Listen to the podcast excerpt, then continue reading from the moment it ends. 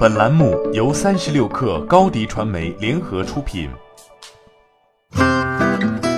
本文来自 FBIF 食品饮料创新。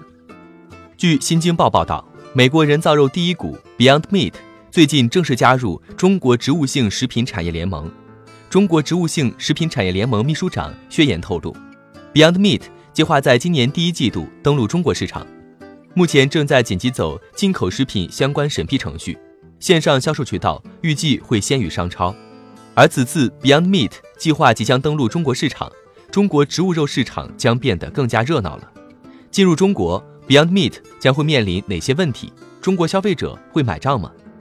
一月八号，麦当劳宣布与 Beyond Meat 扩大合作，将加拿大人造肉汉堡的试点门店从二十八家扩大至五十二家，并将试点周期继续延长三个月。一月十五号，Beyond Meat。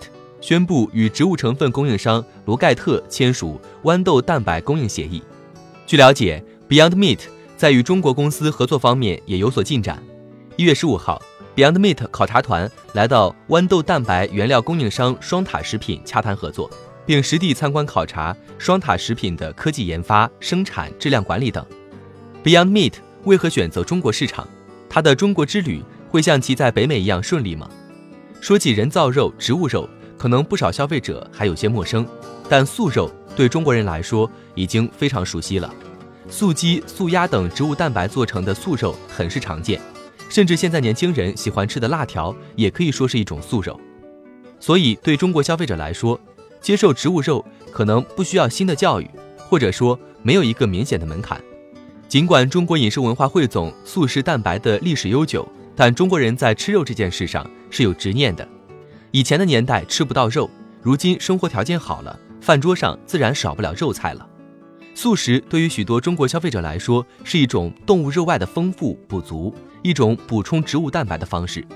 在中国植物肉市场上，一方面是 Beyond Meat 和 Impossible Foods 相继展开布局，另一方面，中国本土的植物蛋白肉公司也在崭露头角，而且他们的优势也体现在本土化上。